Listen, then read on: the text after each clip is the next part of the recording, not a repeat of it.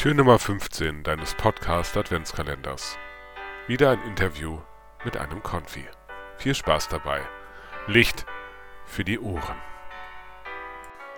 Weihnachten und ich, unser Podcast Adventskalender hat dieses Jahr dieses Motto. Beschreibt doch mal eure, euer typisches Weihnachten.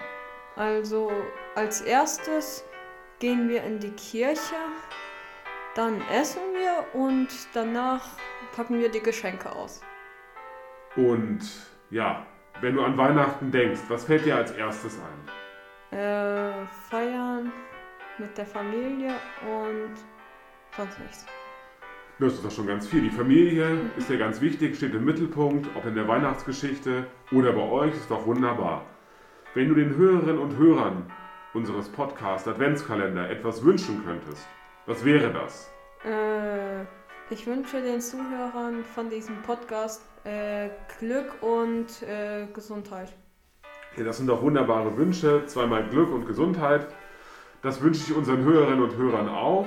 Und dir wünsche ich und deiner Familie natürlich auch gesegnete Weihnachten.